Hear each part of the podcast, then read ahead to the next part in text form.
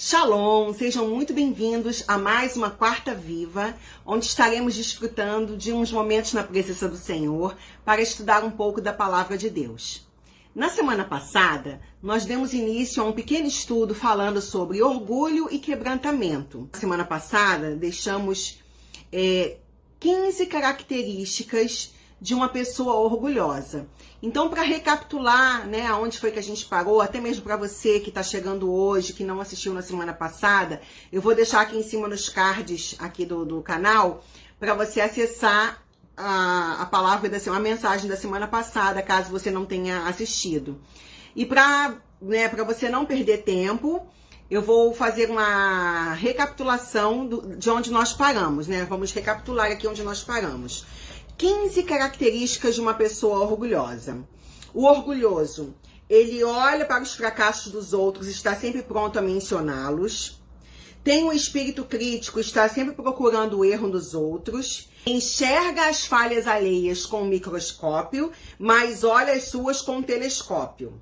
Se auto-justifica, tem um conceito elevado de si mesmo e menospreza os outros tem um espírito independente e, auto, e autossuficiente. Quer provar que sempre está certo e deseja ter sempre a última palavra. Exige sempre seus direitos e a preservação da sua reputação. Deseja sempre ser servido, quer que a vida gire em torno de si e das suas necessidades. Tem o sentimento de que a igreja é privilegiada por poder contar com ele. Busca sempre se autopromover. Deseja intensamente ser reconhecido e apreciado por aquilo que faz. Fica magoado quando os outros são promovidos ao invés dele. Fica satisfeito com os, elogios, com os elogios e se deixa abater pelas críticas. Se preocupa com a opinião das pessoas a respeito dele não aceita ser corrigido ou disciplinado. Tem dificuldade de aceitar os seus erros e de pedir perdão. Considera que não precisa de arrependimento e de mudança de vida. Estas são algumas das características de uma pessoa orgulhosa. Certamente, enquanto nós estávamos aqui, né, falando sobre essas características, você pode ter se lembrado de algumas outras e o pior de tudo, você pode ter reconhecido em si mesmo, em si mesma, alguma dessas características. E isso pode ter deixado você um pouco irritado, um pouco irritada. Poxa, eu tenho isso aí, mas eu não sou orgulhosa, não, não sou orgulhoso, não. Calma. Calma. Quando a gente tem o conhecimento de algo, significa que a gente pode trabalhar para mudar esse algo. A gente não precisa permanecer assim. É justamente isso que a palavra de Deus faz em nós. A gente vem para Deus como a gente, como nós estamos, mas Deus ele sempre se recusa a nos deixar da mesma maneira.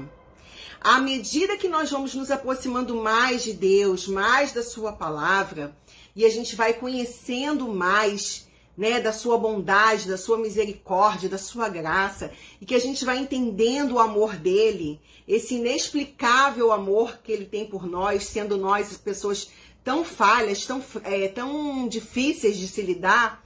E à medida que a gente vai se aproximando mais de Deus e que a gente vai dando lugar ao Espírito, ele vai trabalhando em nós e vai nos modificando, vai nos moldando, vai nos tratando. Né? O processo não é algo fácil, mas no final o trabalho fica perfeito. Relembrei aqui com vocês as 15 características. Então, se você identificou e reconheceu alguma dessas características da lista, estamos no caminho certo. Uma vida de quebrantamento é para aqueles que reconhecem, confessam e rejeitam o orgulho. Porque apesar do quebrantamento ser uma obra de Deus em nós, ela exige a nossa participação.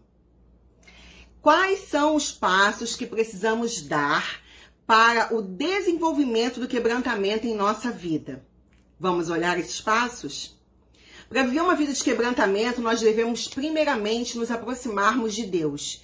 Tá, mas eu não vejo Deus, onde ele está? Né? Deus é espírito. Como é que a gente pode se aproximar dele? aproximando-se da sua palavra. Vamos então começar. Quero que você abra a sua Bíblia na epístola de Tiago, no capítulo 4, no versículo 8. E vamos ler? Olha o que Tiago diz na palavra. Tiago, capítulo 4, versículo 8. Chegai-vos a Deus, e ele se chegará a vós outros. Purificai as mãos, pecadores, e vós que sois de ânimo dobre, limpai o coração. Você se aproxima de Deus por meio da oração e da leitura da palavra. Comece a orar e a ler a Bíblia e o seu coração começará a mudar. É impossível você permanecer da mesma maneira quando você começa a adquirir o hábito de leitura da palavra.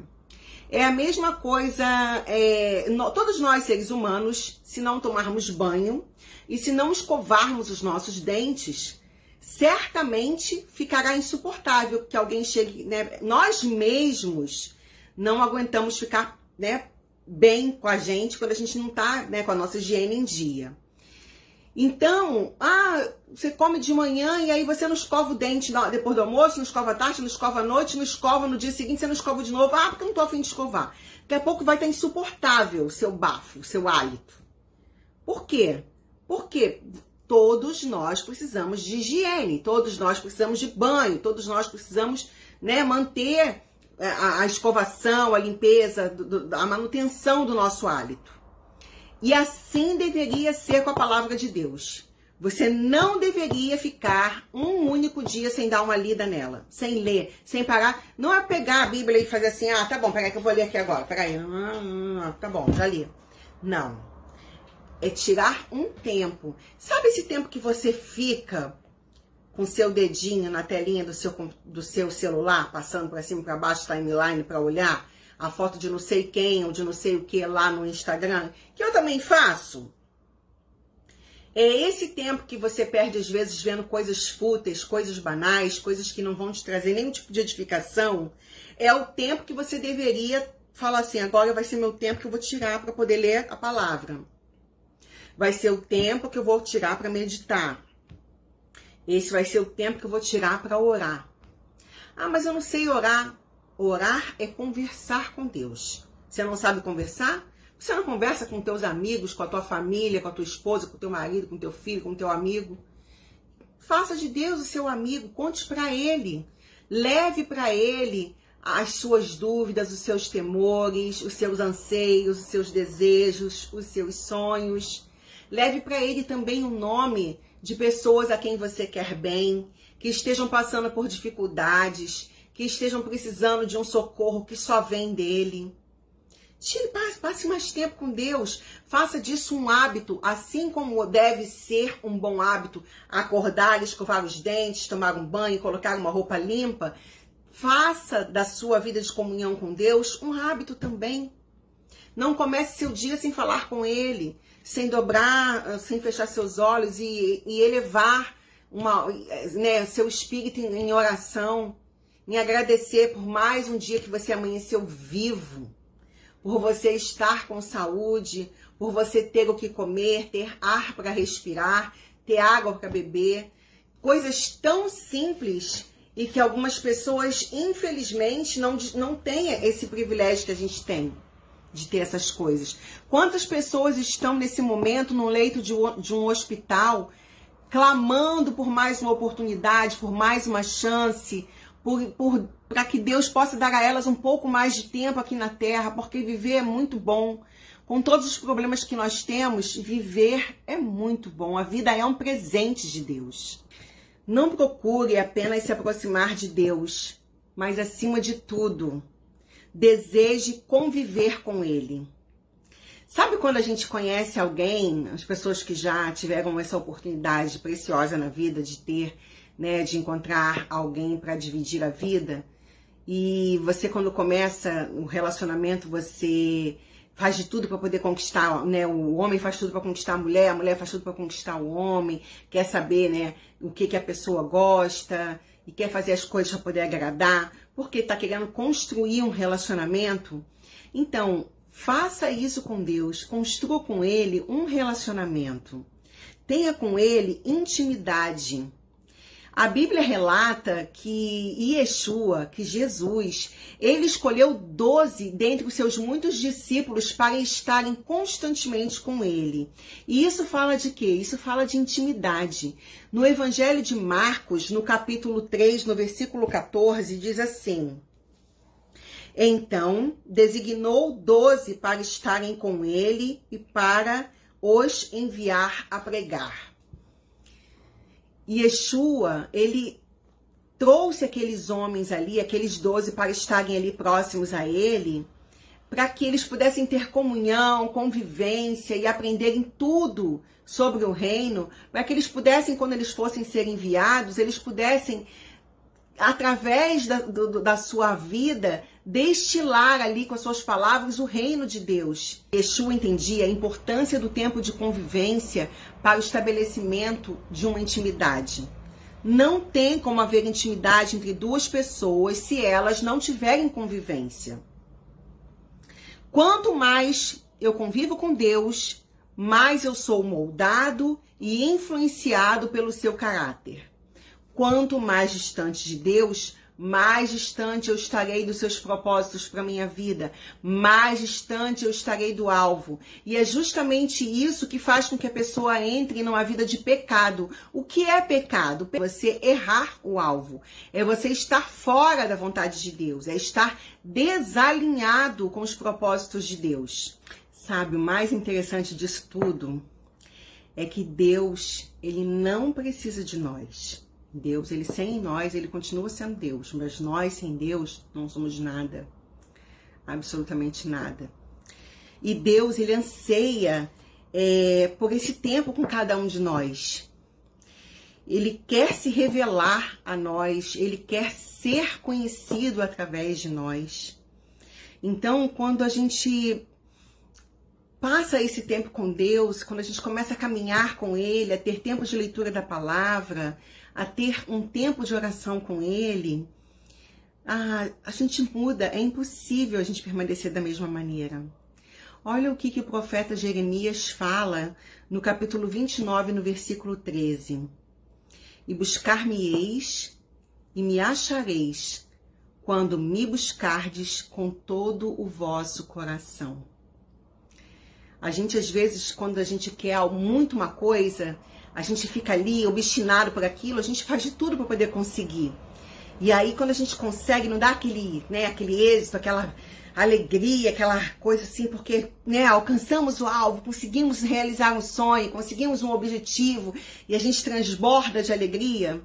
É exatamente isso que Deus quer que a gente desenvolva com Ele, uma alegria, um, um êxito, porque encontramos nele a fonte da vida. Deus ele deseja que a gente tenha realmente um relacionamento com Ele, que a gente o busque de todo o coração, que estar na presença dele seja algo de fato importante, algo relevante para cada um de nós. Não pela que, pelo que ele vai nos dar, não pelo que ele vai fazer, mas por quem ele é. E por que devemos ler a palavra? Por que devemos começar a ter, a desenvolver uma vida de leitura da palavra? Porque só a palavra de Deus tem o poder de confrontar a nossa vida de pecado. E tem o poder de gerar em nós um coração quebrantado. Lembra que eu falei no início desse estudo que o quebrantamento é justamente isso, algo que foi amassado, triturado, transformado em pó, que não tem mais é justamente isso. A palavra de Deus, ela nos confronta diretamente, ela nos quebra, ela nos despedaça para depois nos construir de uma forma completamente restaurada, renovada. E é o quebrantamento que produz isso. Uma coisa muito certa na questão do quebrantamento é que não existe quebrantamento, não existe a menor possibilidade de você ter um coração quebrantado sem a palavra de Deus. Sabe por quê? Porque quando a palavra de Deus ela é lida, explicada, estudada e aplicada, os corações eles se derretem. Somente a palavra de Deus é capaz de produzir mudança na vida das pessoas. Você pode adquirir bons hábitos, você pode estudar uma filosofia, você pode, por esforço próprio, tentar melhorar vários aspectos da sua vida, diversos aspectos, e isso é benéfico, é legal, é válido, mas só a palavra de Deus consegue te transformar de forma permanente. É impossível alguém que tenha tido contato com a palavra, que tenha uma vida de intimidade com Deus, uma vida de oração, é impossível essa pessoa permanecer a mesma. Existem alguns passos que nós precisamos fazer na parte que nos cabe na, na, nesse processo de mudança, nesse processo de quebrantamento de coração.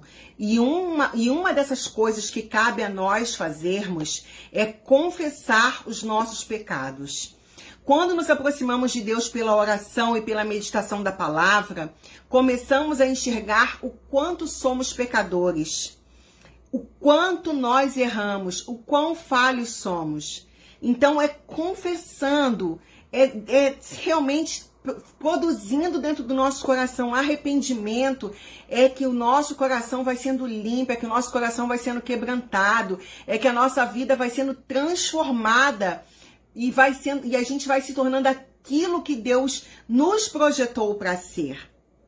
É impossível alguém viver uma vida de quebrantamento sem sentir a necessidade de santificação e de purificação dos seus pecados. No mundo em que a gente vive hoje, aonde as pessoas cada vez mais interessadas é, em, em, fazerem o que querem de suas vidas, o, corpo, o meu corpo, minhas regras, eu posso ser o que eu quiser, eu posso fazer o que eu quiser, num, num mundo onde o ego está sempre em primeiro lugar, o quanto é difícil para alguém. As pessoas nem pregam mais. Primeiro que já não se prega mais sobre pecado, né? Parece que é, ah não, Deus me ama do jeito que eu sou, Deus é amor, Deus ele é amor, mas ele, ele, o amor justamente faz isso. O amor ele transforma. O amor se recusa a deixar as coisas permanecerem de forma torta, de forma errada.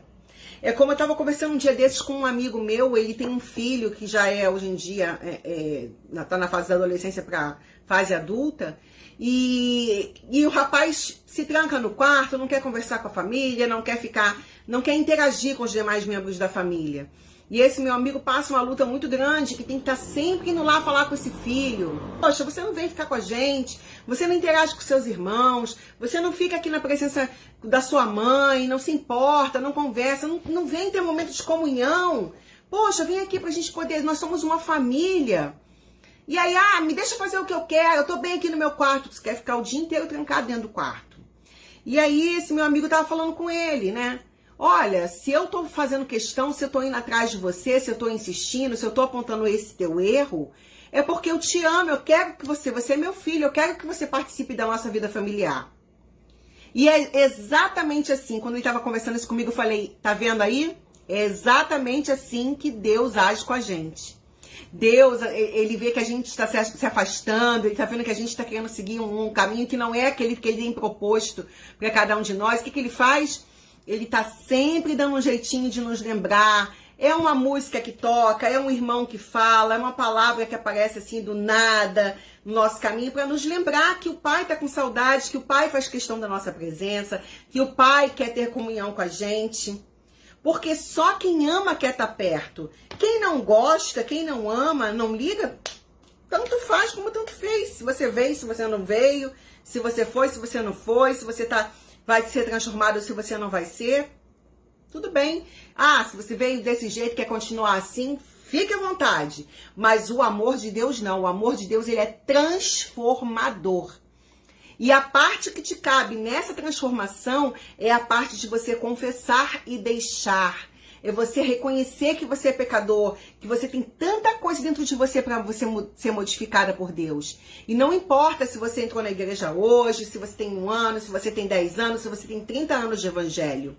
A renovação da sua mente e o quebrantamento do seu coração é um exercício de prática diária. Você e eu Vou tornar a repetir. Assim como escovamos os nossos dentes e tomamos banho todos os dias, como nos alimentamos, porque a comida que eu comi ontem me alimentou ontem, me fortaleceu ontem, hoje já preciso comer de novo, tomar banho de novo, escovar o dente de novo. Assim também é com a palavra de Deus. Ela precisa ser renovada na nossa vida. A gente precisa confessar, a gente precisa deixar algumas atitudes, porque a palavra fala hum, na carta de 1 Pedro, no capítulo 1, versículo 15, versículos 15 e 16, diz assim: Como é santo aquele que vos chamou, sede vós também santos em toda a vossa maneira de viver, porquanto está escrito: Sede santos, porque eu sou santo.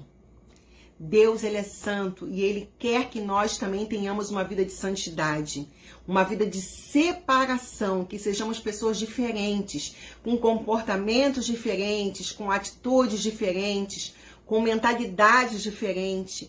Para quê? Para que a glória de Deus se manifeste na nossa vida, para que a gente possa viver uma vida livre de todas aquelas características que nós lemos ali no início um, as características de uma pessoa orgulhosa. Uma pessoa orgulhosa não, não aguenta ficar na presença de Deus. Mas uma pessoa quebrantada, sim, quer estar sempre ali junto do Pai, quer estar sempre ali né, naquela comunhão gostosa, quer estar sempre ali desfrutando das experiências maravilhosas que a gente tem quando a gente está na presença de Deus. Além de confessarmos os nossos pecados, existe uma outra atitude que nós devemos ter que expressa essa mudança no nosso coração, esse quebrantamento no nosso coração, que é esvaziar-se. Esvaziar-se é um ato voluntário, ou seja, tem que partir da minha vontade, da sua vontade. Jesus, Yeshua, quando esteve aqui na terra, ele viveu uma vida de quebrantamento. Ele nos deixou um exemplo a ser seguido. Por isso, quem deseja viver uma vida de quebrantamento precisa esvaziar-se de si mesmo, encher-se de Deus. Mas o que significa esvaziar-se? Esvaziar-se é abrir espaço para o novo de Deus. É estar disposto a viver o que ainda não foi experimentado. É lançar-se num caminho novo onde a única coisa que me traz segurança é a minha fé em Deus é assumir novas formas, como Yeshua, que era rei, mas assumiu a forma de servo. É tornar-se o que não era a ponto de ser reconhecido numa nova figura. Veja, Yeshua se esvaziou, ele deixou a sua glória com o Pai, junto ao Pai, para se tornar humano, para experienciar tudo aquilo que nós nós passamos. Quando a gente sente dor, ah, só Deus. É, você não sabe o que eu estou sentindo, mas Deus sabe. Por que, que ele sabe? Porque Yeshua esteve aqui na terra, experimentou todas as dores, angústias, aflições, todas as circunstâncias e situações das quais nós estamos sujeitos, ele se sujeitou por nós, ele passou também. Para quê? Para que nós tivéssemos junto ao Pai um advogado que pudesse falar com experiência, que pudesse interceder por nós com convicção daquilo, porque já sabe aquilo, porque ele passou por aquilo. Então, quando ele nos vê chorando, ele sabe o que é chorar, ele também chorou. Quando seu amigo Lázaro morreu, que Yeshua chega até lá, até as suas irmãs, e elas falam: Ó oh, Senhor, se eu tivesses aqui, ele não teria morrido. E aí Yeshua vai ali e chora. Tem um, uma, um, uma outra, outras questões por trás desse texto, mas eu quero me ater ao fato de que Jesus ali chorou na sua forma humana. Ele sabe quando que é o luto, o que é a dor, o que é a perda, o que é o que é a angústia, o que é uma enfermidade. Ele sabe tudo isso. Então, quando a gente se esvazia, a gente está seguindo o exemplo dele. A gente está se humilhando na presença de Deus. Esvaziar-se é ser obediente até as últimas consequências. E Yeshua fez isso. Jesus ele fez isso. Ele se esvaziou. Ele foi até o fim para cumprir o propósito do Pai na vida dele, que era resgatar todos aqueles que entregam a vida a ele. Esvaziar-se é, portanto, ser obediente até as últimas consequências. Esvaziar-se é dar oportunidade a Deus de nos exaltar. Não nos exaltar porque, tá vendo? Deus já vai me honrar, Deus já me devolver, Deus já não sei. Não é nesse sentido. É no sentido de Deus exaltar o nome dele na nossa vida. De que as pessoas olhem para nós e digam assim: olha, ali vai uma filha de Deus, ali vai um filho de Deus, vai um servo do Senhor. Porque olha em nós e vê brandura, vê doçura, vê um coração quebrantado, vê uma vida de simplicidade, de humildade. A gente não está nunca interessado em, em, buscar a nossa justiça, os nossos direitos, no sentido de que eu quero, Deus já me dá. Não, mas se essa for a vontade do Senhor, a gente está sempre ali, né, colocando Deus à frente de tudo, entregando tudo a Ele. Quando nos esvaziamos, estamos dando a Deus a oportunidade dele nos elevar de nos dar uma nova graduação, como se a gente fosse subindo de nível. Não há como viver uma vida de quebrantamento sem o esvaziamento de si mesmo. Deus não pode fazer nada na vida de quem está cheio de si. Gente, como tem gente que está cheia de si. Pessoas que de cada dez palavras que falam, 20 é a palavra eu. Eu, eu, eu, eu fiz, eu faço, eu sou, eu, eu aconteço, eu isso, eu aquilo outro. O que, que Deus tem para fazer na vida dessa pessoa? Ela tá tão cheia de si que não tem espaço para mais nada e mais ninguém. Você já imaginou como é que deve ser triste conviver com uma pessoa, seja um homem ou uma mulher, você ser casado com alguém que só fala de si, que nunca tem espaço para poder ouvir você? Para saber como, para perguntar como foi seu dia, o que você está sentindo, se você está triste ou se você está feliz, se você tem algo que você queira compartilhar. Essa pessoa abre a boca e só fala de si o tempo todo. Não deve ser super triste, não deve ser irritante, não deve ser intragável. É exatamente isso que Deus deve sentir quando está perto de alguém que é orgulhoso, de alguém que está cheio de si, que só destila seu ego ali o tempo todo. Deus ele não tem espaço para poder atuar ali na vida daquela pessoa. E Deus ele quer atuar na vida do ser humano. Ele quer trazer mudanças. Para nós concluirmos esse estudo, o quebrantamento começa com a rendição da nossa vida. É um abrir mão da minha vontade para que a vontade de Deus seja plenamente feita. Não é, algo, não é algo fácil, mas também não é algo impossível. Quando não há vazio em você e quando não há vazio em mim, não há espaço algum para Deus encher. Entende isso? Deus, ele quer nos encher e para que nós venhamos ser cheios, cheios dele, precisamos nos esvaziar, tirar realmente toda a tralha do nosso coração. É por isso que nós precisamos nos quebrantar na presença do Pai. Um famoso pregador há muito tempo atrás disse: É incrível o que Deus pode fazer com um coração quebrantado, se lhe entregarmos todos os pedaços. Para viver uma vida de quebrantamento, eu e você precisamos nos aproximarmos de Deus, confessar os nossos pecados e nos esvaziarmos de nós mesmos. Faça essa reflexão. Encontre espaço no teu coração para quebrantamento. Confesse teus pecados, confesse a tua arrogância, confesse a tua autossuficiência. Peça ao Senhor que te ajude a se livrar de todo esse entulho na tua alma. Peça ao Senhor que te ajude a tirar tudo que está impedindo o fluir dele na tua vida. Entregue-se a ele sem reservas.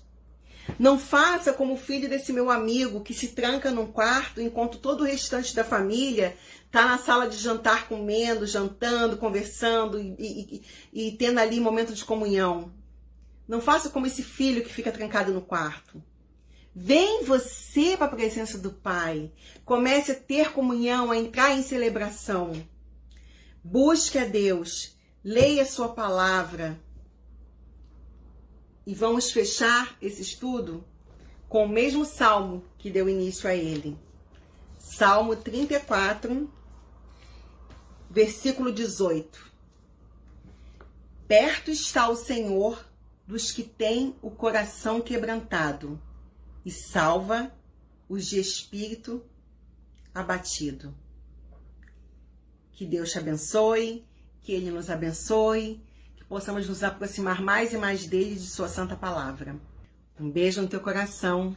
Shalom, shalom e até a próxima semana, se Deus assim permitir.